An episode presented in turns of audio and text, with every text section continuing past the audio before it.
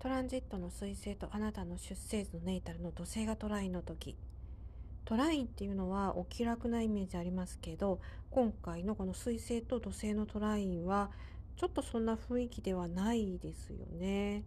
もっと真剣勝負っていう感じがいたします。深刻と捉える人もいるかもしれないですけど私は深刻というより真剣っていうふうに捉えた方がねいいんじゃないかなというふうに思っています。何か物事に集中する例えば仕事でしたら業務に集中する、え徹底的に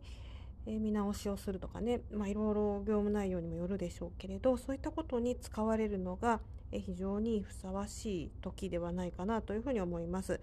あんまり精神的な不調とかそういったふうに、え捉える必要はないですね。ま、コミュニケーションについてはやっぱり何か